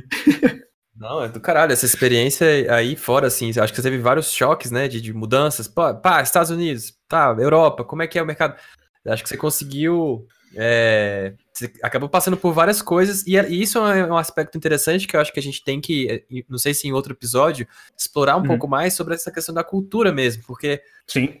a gente fala muito de, de, de UX, de entender o usuário, de empatia e tal, mas assim, cara, você teve vários choques, porque assim, é, vamos lá, é, o governo aqui, pô, a gente tem um certo entendimento geral de várias coisas. Ah, o que é um CPF, mas aí você vai para os Estados Unidos, é Social Security. Ah, é. E é Não, exatamente. Cara, é uma outra, é uma outra coisa. Aí vai para Europa, é uma outra parada. Então, assim, é, é, muito louco como você realmente é assim, tipo assim, entrei em outro país, sou burro. É assim. é, mas exatamente burro. Isso. Eu preciso reaprender tudo que eu sei, velho. É muito louco isso. Cara, você vira ignorante. É, de verdade, assim, porque o jeito que o sistema de saúde funciona. Não vou nem entrar nesse detalhe de, tipo, é, de como você tem que se registrar aqui e tal, mas é o usuário mesmo, cara. Porque. Não sei se você sabe, mas o alemão, no modo geral, o europeu, de certa forma também, eles são muito preocupados com a questão de dados, né? Então, velho, você não uhum. vê, é, é, muito raro você ver alemães com Instagram aberto, é, Facebook, sei lá, LinkedIn é extremamente profissional, esse tipo de coisa, saca? Então, como você Caraca. vai, como você vai provar que alguma coisa funciona ou conseguir é, ter uma estratégia de growth ali é, com um público tão fechado, saca? Você tem que bolar milhões de estratégias, cara, Caramba, que no Brasil é muito fácil de resolver. É, até um caso recente, cara, a gente, a gente fez um. está testando o aplicativo aqui, e toda a questão de, é, de custo por download e tal, que no Brasil realmente consegue ser mais reduzido por causa do impacto do número de tantas pessoas, cara, aqui é uma uhum. outra estratégia, é uma outra conversa, é, tipo, é, é muito tenso para você tentar entender como, como você chegar, como você realmente conseguir cativar aquele usuário, sacou? É bem complicado. Mas, assim, é, como você falou, é uma experiência do caralho. Eu acho que vale a pena, assim, um episódio para falar sobre isso, até trazer outras pessoas que têm experiências parecidas, né? Cara, é, já falando pra caralho, eu acho que, sei lá, a gente pode tentar, já para finalizar aqui, vamos introduzir o tópico, né, que a gente queria discutir. Acabou que a gente discutiu muitas outras coisas, mas a questão do, de como né, o, o coronavírus é, afetou não só a nossa, a nossa vida, mas a, o design, né, em modo geral. É, como foi isso? Como está sendo para você? Eu posso falar também como foi, a, como está sendo minha uhum. experiência por aqui. Não é, acho que assim, é, na verdade esse é um tópico vivo ainda, né? A gente ainda tá, acho que hoje. É, ainda tá no é, meio. Hoje, o, o, dia da gravação aqui é 26 de agosto de 2020, então a gente tá num processo. E é interessante ver essa visão também, porque o Yuri tá na Alemanha, eu tô no Brasil, e, e, e, a gente sabe como é que foi isso no mundo, né? Assim, as coisas foram, foram acontecendo aos poucos, o Brasil já estava vendo as coisas acontecendo lá fora, e, e, a gente está, enfim, nessa situação complicada hoje, que é, é enfim, os casos não param de. de, de os casos crescer. não param de, de, de descer, é, não param de crescer, e, a, enfim, o pessoal já meio que tá. Tipo assim, tô nem aí mais, já tá indo pra rua, Sim. já tá indo lutando, tá, o pessoal não aguenta mais. É, e, e é, assim, passamos por vários períodos, né? Eu acho que era legal falar sobre isso. A gente inicialmente teve aquela euforia ali, ninguém sabia o que estava acontecendo. Isso é uma coisa muito interessante porque a, o mundo inteiro chegou um momento ali na interseção ali do momento que quase o mundo inteiro estava em casa. Óbvio que tinham pessoas que não estavam, assim, mas cara, eu lembro de tipo você ver live, de você ver todos os conteúdos, tudo que você recebia, você sabia que a pessoa estava em casa de alguma forma. E de várias partes do mundo, você estava em casa, eu lembro que a gente trocou uma ideia eu estava em casa e tal. É, é, isso, foi, isso foi interessante também ver como é que uma coisa como essa impactou o mundo inteiro, literalmente. É, cada um da sua forma, mas existia uma coisa que unia todo mundo ali, que é, é essa pandemia, assim, querendo ou não, todo mundo sabia o que, que era, todo mundo, assim, tô generalizando, né, mas assim, é, é, foi um momento ali de caramba, olha só o que tá acontecendo com todas as pessoas. Eu lembro de escutar alguns podcasts e alguns conteúdos, algumas coisas, e sempre o tópico era esse, né? Porra, caramba, como é que você tá? Como é que tá sendo aí e tal? E, inclusive, uma diferença justamente da Alemanha para os Estados Unidos. Eu acho que eu tava escutando o Product... Product Eita, porra. Eu tava escutando o Product Breakfast Club do, do Jonathan e do, do Jake Knapp. É, e eles estavam falando sobre como que era diferente, assim. E eu lembro, e o Jonathan, acho que ele mora na Alemanha, né? Ele falava assim, cara, eu não sei o que está acontecendo com os Estados Unidos, porque você. Porque aqui, velho, tá assim. É, Vida que segue assim, aqui. É que é, aqui assim, teve esse momento, todos os governadores concordam com o que está acontecendo, Sim. todo mundo tá, tá no mesmo caminho, assim. é, uhum. O governador mais maluco é, falou que não, só não era para usar máscara lá, alguma coisa assim, mas assim, o resto todo tá de acordo. Não sei o que está acontecendo aí nos Estados Unidos, que era o Trump e tal. Então, é, eu acho que foi uma coisa que mudou muito, e, e, e para mim especificamente é, eu tive vários momentos, assim, porque foi um momento para mim de, de, Eu falei, cara, tá, e aí, assim? É, é, é, como é que vai ser daqui para frente? Eu comecei a ter. Até eu acho que muita gente ficou com ansiedade, né? Eu, eu fiquei com ansiedade, Sim, até hoje eu tô porra. um pouco assim. Uma Sim. puta ansiedade. Eu lembro que a gente trocou ideia naquela época que eu tava até mais ansioso. Uhum. É, é, e porque, assim, os nossos olhos voltaram para algumas coisas diferentes, né? A gente tá acostumado a a sair, a, a, ver, ver a vida lá fora e ver as coisas acontecendo. De repente, o seu mundo se resume a uma tela do celular e. Você da televisão? Netflix. E assim, você fala, Exatamente. caralho, é, é, isso, assim. Agora eu tô vendo toda. Ao mesmo tempo que isso foi esquisito, foi legal a gente ter, sei lá, conversado com, com as pessoas, né? Com a família, com os amigos, reconectado com as pessoas. Talvez até se não tivesse acontecido isso, a gente não estaria agora conversando, né? Exatamente. É, várias outras coisas. Né? Tem, Acho que é. Você falou é muito isso, cara. É, para mim foi um pouco diferente, assim, é, até no, no aspecto é, pessoal, porque como a minha filha nasceu em dezembro, finalzinho de dezembro, né, no último dia de dezembro. E, cara, dois meses depois. É... Caramba, é verdade. Sim, foi, foi foda, assim. É... A gente via, tava vendo a movimentação na China ali, como é que tava indo, mas não tinha chegado na Europa ainda, né? Um pouco depois chegou na Itália. Mas, né, a Itália é do lado aqui da Alemanha, é basicamente Sim. um país de distância. Então, Ah, eu gostei da unidade de medida. Essa, essa, essa só o pode falar assim. Praticamente um país de distância. Aqui a gente um país pequeno ainda que é a Suíça. Muito bom. É, mas com, comparar um país na, na Europa com é, uma cidade no Brasil, né? É, é, é tipo isso. Ah, é aqui, é do lado aqui, Goiânia aqui, ó. É só passar aqui. Sim. É tipo isso. Passa Não, mas eu falo isso. Eu falo isso por causa da, da, da fronteira em si, né? Então, Não, faz todo sentido. Faz todo sentido, né? Assim. Mas eu tava, eu vi essa questão, pô, chegando na Itália, eu falei, caralho, não é possível que aqui vai, vai chegar desse jeito aí. E quando ela nasceu, cara, eu, eu fiz um combinado no trabalho, que eu ia ficar um mês de casa, e depois eu ia voltar pro trabalho. E eu fiquei um mês de casa, fui dois dias pro trabalho, sei lá, no terceiro dia meio que começou a, a pipocar os casos aqui. E eles falaram, cara, você é meio que grupo de risco, né? Porque minha esposa tem asma e você tá com o neném pequeno em casa, então vai para uhum. casa, se tranca em casa lá e, tipo, vida que segue, sabe? Então a sua empresa não, não, não tipo assim, determinou nada a princípio. Ela, você, você foi meio que conversando com eles. Sim, porque foi bem no início. É, acho que foi em março, cara. Eu já nem lembro, Entendi. mas de verdade, o tempo tá passando aqui de um jeito bem bizarro. Eu não lembro se foi março Esse ou abril ano... agora, mas. É, esse ano né, foi foda. E eles falaram, cara, vai para casa, não tem problema. E eu acho que, sei lá, algumas semanas depois eles, eles anunciaram que todo mundo tinha que estar tá realmente 100% remoto. E uhum. é, tá até trazendo um pouco do, dessa parte de, caraca, como que vai ser? Porque eu tava, pô, eu tô num país eu não, eu não, eu não sei todas as leis ainda como funcionam, não, não sei todas. É, não sei se por cento é inserido uhum. na cultura ainda, isso é muito complicado. Como que eu vou me virar aqui, sacou? Cara, trabalhando trabalhando desse jeito, vou ficar maluco, eu não tenho família aqui, sabe? Não tenho para onde ir, saca? Basicamente Caraca. era eu, minha esposa e a, e a Nina, né, a bebê, é, todo dia trancafiado em casa. E isso foi meio louco, assim, porque, porra, não posso nem ver minha mãe, o máximo que eu posso é ligar para ela. E no Brasil, na época, é, não, não tinha nenhum caso ainda, também, aqui, porque que chegou antes. Uhum. E foi, cara, foi meio, meio tenso, assim, no início, assim. Eu, eu, eu vou dizer que foi bem tenso, mas eu, do mesmo jeito, eu me sinto até um pouco sortudo, porque eu pude acompanhar toda, ainda estou acompanhando, né, toda a primeira infância da, da Nina Sim. bem de perto, saca? Extremamente perto, uh, vi todos os... Uh, todos é, os marcos de desenvolvimento eu estava eu tava ali do lado vendo, e isso para mim, de certa forma, não tem preço, e, e, eu... veio por causa da pandemia, né? Então, assim, num lado você tem toda a tragédia, eu tô pensando só em mim aqui, mas é, foi, foi, foi bom ter visto isso, sacou? Mas do mesmo jeito, mas do mesmo jeito eu tô restringindo toda a minha família de ver a criança e tal, e ainda tem toda. toda... Sobre isso. É, então, assim, realmente essa, essa, essa parte. De, bom, falando especificamente aí do, do, do, do seu cenário, é, cara, você poder participar, assim, da, da, da, da, dessa infância da sua filha, assim, tipo, é, é uma coisa especial, né?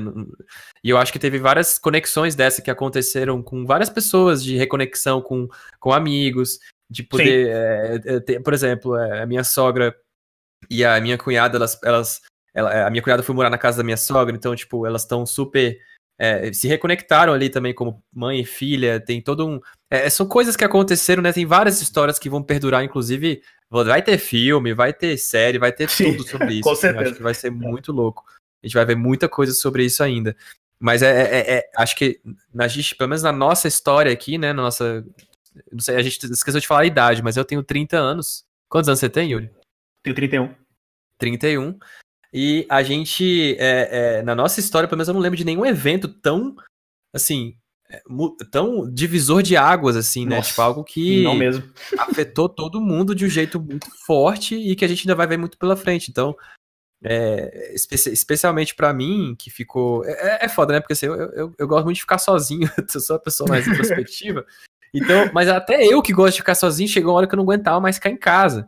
Então. Sim é, é louco, né, ver essas coisas acontecendo. E, e, e desse, do ponto de vista de design, assim, acho que uma coisa interessante é que, é, bem no começo da pandemia e, e ao longo desse processo, é, eu tenho trabalhado muito de perto em algumas coisas, é, principalmente do Ministério da Saúde aqui do, do Brasil, é, pensando nisso, né? Então, alguns pensando mais em produto, falando agora de design, a gente teve o uhum. aplicativo do Coronavírus SUS, é, teve alguns painéis que a gente chegou a fazer, teve é, até a parte, por exemplo, de uma coisa que é interessante falar aqui é sobre o Notifica, que é um é o sistema de notificação que foi feito assim em tempo recorde. Pessoal, assim, é, a gente não tinha, a gente não tinha um sistema robusto para fazer notificações de casos, porque é, não tinha, não era essa quantidade, não era nessa velocidade. Então, é, de, de, assim, questão de semanas, a gente teve que construir ali um sistema para que o Brasil inteiro faça as notificações das, da, dos casos, das, das, das enfim, da, das, é, dos falecimentos e, e, e, tudo mais. Então, tudo isso é alimentado por esse sistema que a gente teve, a gente fez com muita é, é, com muita, enfim, é, velocidade ali, muito para acertar o time, e são coisas que afetam diretamente a vida das pessoas aqui. Então, e inclusive a parte de, de vacinação, também a gente vai estar tá começando a pensar junto com o pessoal como é que vai ser feito, então a gente já está se antecipando em relação a isso. Então, para mim, assim, desse ponto de vista, foi muito interessante porque eu pude acompanhar de perto, criar é, produtos, né? Quando a gente fala produto, fica parecendo uma coisa que é, vem, é né, sei lá, o que eu vou vender, Sim. mas não, a gente criou, é, a gente acabou criando soluções ali que afetam a vida de muita gente. É, então, para mim, especialmente, foi, foi relevante porque, bem naquela loucura da pandemia, bem no início ali, que estava um pouco mais é, é, pesado aquela coisa, é, o meu foco total e da nossa equipe lá, da minha equipe, né? Que, que tem pessoas super legais trabalhando junto comigo, que o foco total foi fazer esse desenvolvimento e, e, fazer as coisas chegarem na hora que a população precisava, na hora que o pessoal precisava. Então, é, fechando aí essa parte, eu acho que, pelo menos para mim, foi, foi legal por isso, né? Eu tive a oportunidade de trabalhar em coisas que realmente ajudaram as pessoas. Eu acho que também teve um, um, uma experiência parecida, né? Com. Cara, mas você falando de timing, é... novamente eu já até falei isso, mas o jeito que o Brasil fez, o jeito que lidou no início com esse aplicativo, é o tempo recorde, sei lá, mundialmente, eu, eu uso dizer. Aqui na Alemanha tem lá um mês, dois meses no máximo, que eles fizeram o aplicativo daqui, sacou? Então chegou muito, muito uhum. tempo depois que já tinha alguma coisa no Brasil, saca? E, pô, foi, foi muito massa ver isso. Né? É, aqui, cara, falando um pouco mais de trabalho, assim, porque era um, era um, um ponto, assim, que acho que todo mundo, né, até hoje pensa, assim, como vai ser os trabalhos daqui para frente e tal, ter toda a questão de Sim os trabalhos mudaram, querendo ou não, uh, os trabalhos que eram mais fáceis para migrar para o remoto meio que migraram 100%, outros 80% aí, mas querendo ou não, daqui para frente vai ser isso, até a gente ter realmente uma vacina. E, sei lá, sou sortudo o suficiente para falar que, como a empresa tem clientes fi é, fixos e tem tipo, uma certa grana para injetar, a gente não sofreu tanto é, no, no primeiro momento, assim. Eu vi todo mundo trabalhando de casa e meio que com aquele medo, caralho, será que vai acontecer alguma coisa? Mas pelo menos os, os CEOs da empresa sempre estavam comunicando e tiveram uma, uma conversa até bem, bem próxima de todo mundo para uhum. tentar entender. E, cara, querendo ou não, a gente tem responsabilidade em dobro agora, porque a gente tem que trazer mais visibilidade para a empresa, a gente tem que trazer mais clientes e tentar que essa pandemia seja de uma certa forma, pelo menos um aprendizado, né? É, no máximo que a gente vai trazer, o mínimo, né, é trazer novas formas de trabalho, é, como a gente pode se virar, como a gente pode construir um produto inteiramente é, remoto, né, sem ter ninguém em escritório. Isso de certa forma aconteceu, saca? É, querendo não aconteceu sim. E foi massa, assim, nesse sentido, porque eu acho que meio que revolucionou não só dentro da empresa, que tinha, já tinha a cultura de trabalhar remoto, mas não era, é, obviamente, 100% assim. Isso possibilita muitas outras coisas, saca? A questão de você poder contratar, você sair do círculo Alemanha, Europa, para você contratar alguém de outros países, né? Ah, você ter a oportunidade de trabalhar com pessoas do Brasil ou de qualquer outra, uhum. né, de qualquer outro país, porque eles estão vendo que realmente o trabalho 100% remoto funciona. Funciona, tá... né? Eu acho que isso funciona, cara. É, pelo menos a minha a produtividade, do meu time cresceu, sei lá, em mais de 100%, eu uso dizer assim. Porque, pô, no trabalho, no, no escritório você vai, você conversa com aquele amigo, você vai, vai almoçar, fica mais de uma hora almoçando, e acaba que você. É fácil você se, de, é, se desvincular, né? E, no e em casa você também tem, se você, se você não está ainda inserido na questão remota, você é muito difícil no primeiro momento, né? Você tem, sei lá, videogame, você tem, sei lá, instrumento, você tem é. criança, é. você tem cachorro, exercício, tem uma, uma caralhada de coisa para fazer. E mas acaba se você tá focado e você. Cara, você, você pode só acordar, você tem uma reunião às nove, você acorda 15 minutos antes, você não tem que pegar trânsito, você não tem que pegar metrô, você tem que pegar. Sabe, você não tem que fazer nada. Se a gente vai para lá, faz essa reunião e trabalha extremamente focado ali. E Pelo aconteceu menos comigo. Tipo de coisa. Foi mal. É, não, pode é falar. Só uma piada aqui no meio do caminho, mas assim, aconteceu todo tipo de coisa também na. E, e é engraçado, né? Porque as pessoas, eu acho que assim, serviu pelo menos para as pessoas aprenderem a usar é, né, o Google Meet, o Zoom e etc e tal, inclusive com toda essa discussão Sim. de Zoom. Mas foi muito legal, porque, velho, tinha gente que. Velho, várias vezes a gente sem camisa, apareceu todo tipo de coisa na câmera, acho que a gente viu muitos episódios disso, você deve ter visto também. Sim. Uhum. E foi muito, é muito engraçado, velho. Teve outro dia que eu vi na, em algum lugar um prefeito que fez uma call e, e ah, tava de sim. roupa social e simplesmente levantou e tava de cueca, velho. É a vida, né? Sim. Isso foi Cara, muito bom. Mas serviu para isso, as pessoas aprenderem a usar o Zoom, né, velho? Sim, e, e, não só isso, porque você, ah, sei lá, qualquer tipo de trabalho você vê, assim, eu não digo todo, mas você acaba conseguindo é, fazer meio que remoto, né? Obviamente, você dá seus pulos, mas você traz isso para aí, e essas situações, pessoas que não estão acostumadas, que pensam que trabalhar de casa é simplesmente você tá com seu pijama, é, uhum. vai passar esse tipo de vergonha, sacou? De você realmente, sei lá, porra, vou acordar com o cabelo todo bagunçado e vou ligar a câmera e vou estar tá falando com, sei lá, com o investidor do outro lado da tela, saca? E cara, não é bem assim, né? É, não. Não é. E, cara, para mim, assim, eu tive alguns momentos, né? Tipo, já trabalhava remoto, não tenho problema com isso. Acho que tem muito a ver com, também com comprometimento, com clareza no que você tem que fazer, né? Com o que você tem que entregar. É, mas é, o que acontecia comigo é assim, no início.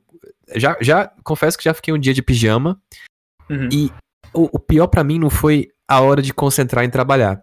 Foi a hora que eu parei de trabalhar. Porque eu, eu, ah, eu falei assim, cara, eu pa passei o dia com essa roupa e agora eu vou descansar e tô com a mesma, mesma roupa. roupa. E aí foi a hora que eu falei, não. É engraçado, foi o contrário. Muita gente fala assim, não, é porque no trabalho você tem que botar uma roupa, né, é, de trabalho para você trabalhar, para você se concentrar no trabalho. Comigo foi meio que o contrário. Eu não conseguia me concentrar no tempo é, livre, assim, tipo, Uhum. Porra, eu passei o dia trabalhando com esse pijama. Eu vou ver Netflix com um pijama também. Aí eu falei, não, não. Então no dia seguinte já coloquei uma roupa normal, mais ou menos ali. Só não botei uhum. o tênis, né? Botava um, um, chinelo com meia pra não ficar com o pezinho quente. Mas o resto tava com a roupa normal. Mas fora isso, você sentiu aquela dificuldade de saber dividir, sei lá, seu tempo livre com tempo de trabalho? Sei lá, você vai ia de 10 às, às 5, sei lá, e você se via indo até as nove, mesmo não tendo muita coisa para fazer. Sim, assim, eu acho que o que aconteceu comigo foram várias fases, né? Teve uma fase de euforia, de tipo. É, e, e, e, coincidiu com a fase de a gente fazer o aplicativo do coronavírus, etc. Então, eu tava assim. Era final de semana, era emendando as coisas de um jeito que eu não tava entendendo mais o que estava acontecendo. E eu tava numa ansiedade que eu não, pra você ter uma ideia, eu não conseguia parar de eu não conseguia parar pra ver Netflix. Eu queria ver alguma coisa, me descansar. Tipo, queria descansar e não conseguia. Eu ficava assim, não, mas eu tenho aquela tela para fazer, eu tenho aquilo para fazer, eu tenho aquilo pra fazer. Eu não conseguia parar, entendeu? Tipo assim, demorou Sim. um tempão pra eu comecei a dar uma desligada e tipo assim, não, tá, agora deixa eu dividir aqui, deixa eu fazer um pomodoro, deixa eu fazer um esquema aqui e separar. Mas chegou um momento que ficou misturado mesmo. E aí, como minha esposa trabalhava, é, ficava aqui fora, ficava fora, não, não tenho filho, né? No meu, meu, cenário eu tenho meus filhos felinos. Tenho três filhos felinos que de vez em quando pulam aqui no meu colo. Mas. É, então eu começava cedão, emendava, e aí se deixar, né? Eu não paro, então assim, já pego um negócio para comer e fico aqui comendo do lado no computador. E aí, se você não controla o seu tempo, cara, você tá numa tela vendo Netflix, ou Netflix não, você tá vendo numa tela vendo, tipo assim, achando que você tá descansando no horário do almoço vendo um vídeo, mas na outra você tá no Figma ali, velho, britando. Exatamente. Exatamente. Então, é, é complicado. É, agora que eu acho que tá começando a se acertar mais ou menos, assim, para mim. Cara, para mim foi é, basicamente a mesma coisa, mas eu ainda tinha o benefício de, pelo menos é, com criança em casa, eu tenho o horário para terminar, porque, sei lá, tem que dar banho, tem outras coisas para fazer, Sim. tem que descer com o cachorro, sei lá. Então minha rotina realmente acabava naquele determinado momento ali e pronto. Mas eu, eu, tentava, o que eu tentava fazer era ser o mais focado possível nas minhas horas de trabalho para mim conseguir é, desvincular ali. Mas eu tenho, sei lá, o outro problema, que eu acho que vem a outra, a outra questão de puxar um tópico um pouco diferente agora, que essa pandemia também trouxe a questão do dos projetos paralelos, né? Esse podcast, inclusive, é um projeto paralelo e veio, e veio dessa ideia, sacou? Eu, cara, sou muito ligado nessas coisas e é, como no trabalho eu não consigo trabalhar 100% o que eu, o que eu quero fazer, eu acabo fazendo isso em outros, em outros momentos, né? E acaba que, caralho, eu, eu me via. Como eu não podia sair, eu não podia, sei lá, correr, eu não podia ir pra academia, fazer qualquer outra coisa, ir num, num restaurante que fosse. Eu ficava assim, vibrado no computador depois que a neném dormia. Eu, eu cara, eu ia pra frente, em vez de jogar videogame, eu vinha pro computador, eu ficava desenhando, ficava pensando em milhões de ideias e tentar lançar coisas mirabolantes. Até para é, acho que é legal falar assim de a pandemia também trouxe novas tecnologias, é, novos aprendizados, você tem que aprender uhum. a trabalhar, fazer novas paradas, e isso foi legal para você tentar pensar fora da caixinha, nem até por exercício mesmo, não necessariamente você vai lançar alguma coisa, mas o fato de você estar tá tentando pensar em soluções que possam ajudar, é, sei lá, de algum jeito, soluções malucas. E eu, eu me pegava muito fazendo isso, sabe? Pegava fazendo tela ali, é, pensando em outras coisas assim que, que, sei lá, não necessariamente ia usar, mas para preencher o meu tempo ósseo ali, né? E... É verdade, assim, é, nesse sentido que você falou de projetos paralelos, de, de criar coisas novas, é, é, é, às vezes, assim, eu tava, passei anos ali tão em, não entretido, né, mas assim, tão envolvido na coisa do trabalho normal que raramente parava tempo para fazer projetos paralelos. E eu lembro que bem no início da pandemia aconteceu assim uma série de demissões, assim, é, é, uhum. inclusive muitos da área de UX. Eu lembro que via no LinkedIn, velho, era desesperador porque Sim. Uma galera, tipo assim, agora acho que as coisas já estão tá voltando ao normal, assim, é, é, é, tem, muita, tem muitas vagas abrindo e tudo mais, então tá, é, tá um momento um pouco melhor, inclusive muito animador para quem, é, quem é da área de UX. Mas naquele Sim. momento, assim, muita gente começou a sair e a gente ficava, cara, como é que eu consigo ajudar, né? E, e aí, inclusive, foi nesse momento até que eu criei o projeto do, do, do Instagram, porque eu falava, cara, tá, eu, eu, assim, eu não sou fodástico da vida, mas teve coisas que eu aprendi ao longo do caminho que eu acho que eu consigo passar de alguma forma pra galera, né? Então comecei o projeto uhum. do Instagram, comecei a criar algumas dicas e mostrar algumas coisas. Conheci um monte de gente legal, inclusive da área. Muita gente muito foda, muito, muito sinistra. Eu falei, caraca, mano, eu sou um merda, mas tô aqui, tipo assim, dividindo espaço com essa galera. É. Mas tô no meio, tipo assim, não, não no meio, né? Assim, eu sou um pequeno padawan, mas é, é, é o que que eu vi? Que às vezes uma coisa besta que você sabe, uma coisa. Inclusive, velho, a galera, muita galera júnior ali ensinou muita coisa para mim. Ensina. Uhum. Essa comunidade, eu acho que é uma das coisas mais importantes, né? A gente se ajudar. E eu acho que para mim isso foi, tem, foi, foi a melhor coisa da pandemia, assim, a, é, a, gente sabe como é que é a situação horrível que tá acontecendo, mas tentando ser um pouco mais otimista em relação ao que vem pela frente, acho que foi uma coisa legal que trouxe para todo mundo é essa contribuição da, da, da, comunidade do design, né?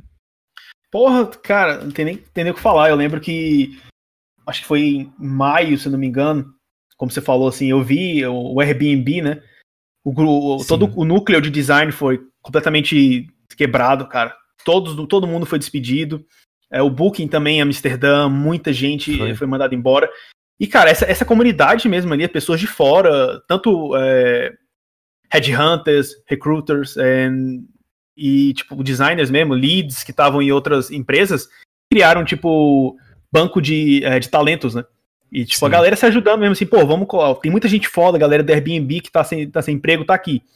Então, empresas que estavam precisando, cara, tinha, tipo, um leque de designers ali, tipo, extremamente talentosos ali na ponta da mão, saca?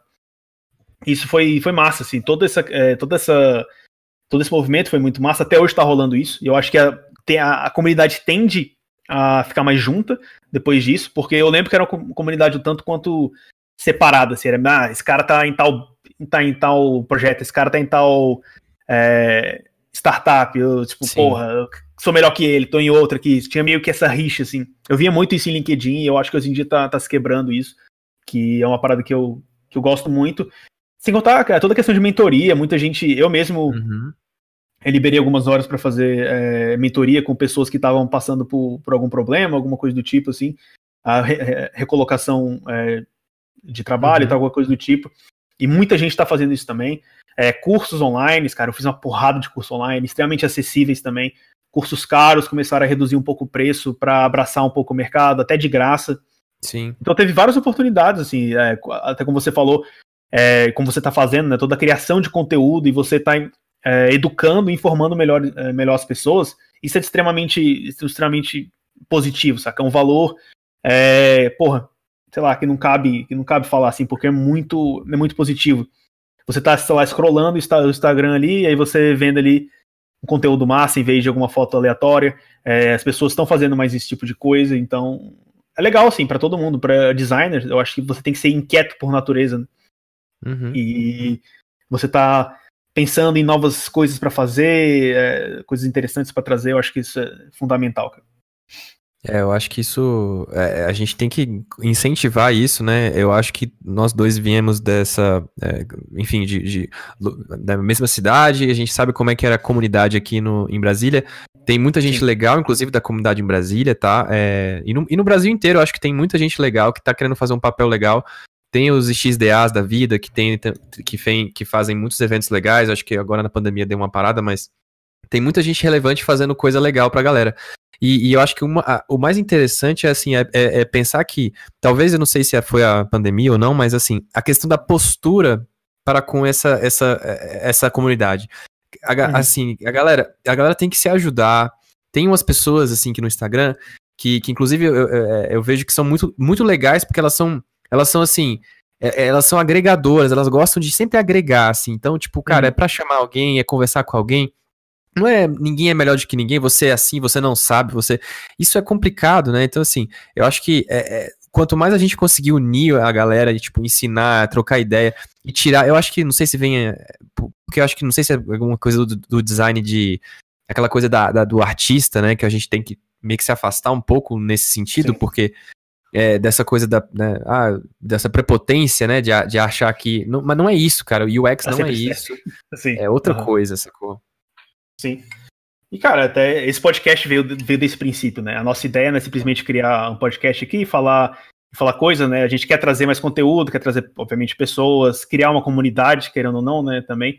E, sei lá, se cada, cada pessoa fizer sua parte para criar uma comunidade melhor, tende a crescer, sacou? Você vai conseguir oportunidades de trabalhos melhor, é, as pessoas vão estar tá contratando e vão ter, tipo, melhor ideia de como contratar e por que contratar um UX designer, né?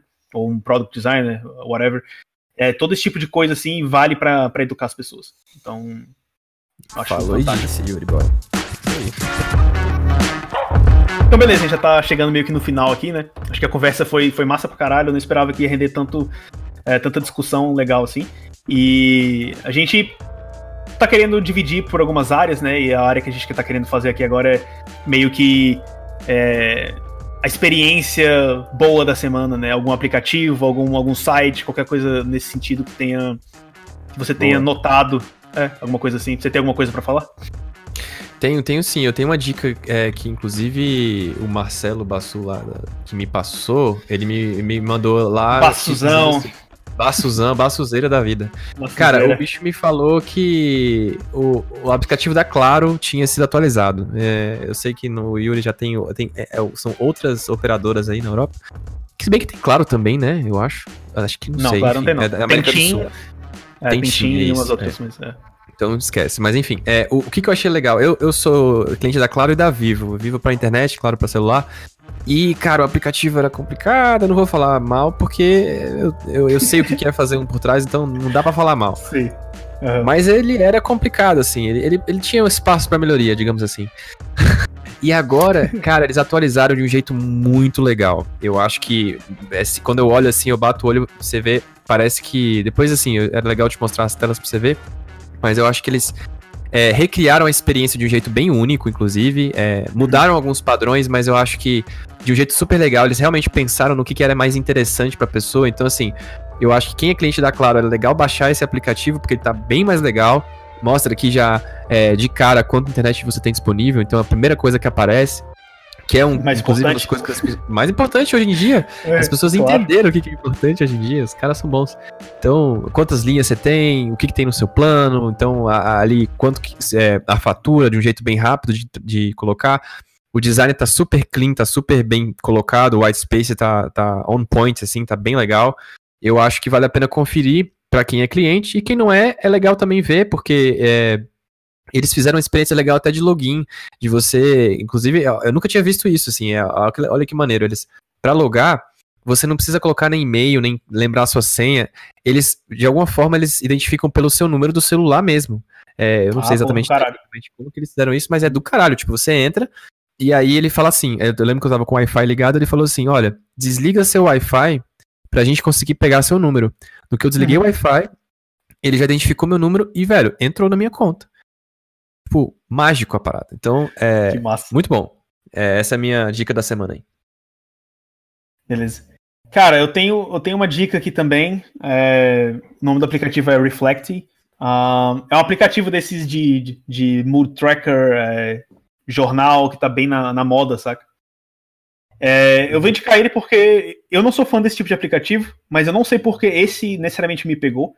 Então ele me, ele me avisa na hora que, tipo, que eu preciso fazer minhas coisas, ele me, de algum jeito me estimula a estar tá realmente fazendo as coisas ali. E o jeito que ele que ele faz isso é de um jeito muito simples. É, ele é muito muito bonitinho, a interface dele, cara, é maravilhosa. Nossa. As micro interações que ele tem, é, toda a questão de você, depois se vocês quiserem baixar, é, a, a Navibar, do jeito que ela se comporta, o jeito que você adiciona um, um novo, uma nova entrada de mood, assim, é muito, é muito legal. Todos os, os emotions que eles têm, que são próprios do aplicativo, são muito bonitinhos também. Então acho que foi meio que isso, assim, a experiência realmente mais visual, assim, que, que me agradou bastante. Ele tem é, uma aba de é, tipo de dicas positivas das, é, diárias assim que são muito legais. Que você massa. consegue ver o histórico é, de como tá o seu humor, né? Seu, seu humor naquele dia, o que, que te fez é, porque você estava feliz esse dia, porque você ficou bravo naquele outro dia e tal. E, sei lá, foi um aplicativo que eu baixei, uma grata surpresa, assim. Então, acho que fica a dica, muito bom, pelo menos pra, pra ver. muito bom. Então, o link tá aí no, no post, que não tem post. No post. Galera. link aí no post. link aí no post, exatamente. Cara, mas eu acho que foi isso. Uh, novamente, acho que foi uma experiência extremamente positiva conversar aqui com você pra, uh, sei lá, por quantas horas foi isso. A gente tá gravando aqui já tem um tempo, eu, nem, eu já nem sei mais tem, quanto tempo tem, foi. Tem quase duas a horas. Gente vai, a gente vai tentar editar aqui e ver de um jeito legal. E, tipo, aquela coisa, né? É, para quem chegou aqui até o final e curtiu e tal, por favor, comente, é, compartilhe, dê sua opinião. A nossa ideia é trazer mais pessoas aqui, então se você quiser estar tá falando aqui com a gente, cara, por favor, manda, é, manda mensagem pra gente. Vamos ver como é que vai ser isso ainda, se vai ser e-mail, se vai ser é, mensagem em qualquer outro lugar, em qualquer rede que a gente tiver. Mas fique à vontade para estar tá contactando a gente, cara. Não, não precise ficar com vergonha e vem participar aí com a gente. Vamos, vamos nessa, vamos nessa. E, é, esse primeiro papo foi mais orgânico pra gente começar o primeiro episódio, mas os próximos, assim, podem ser mais estruturados ou não. A gente vai ver ao longo do caminho. Muito obrigado por ter escutado, galera. Valeu. Obrigadão. Tchau, tchau.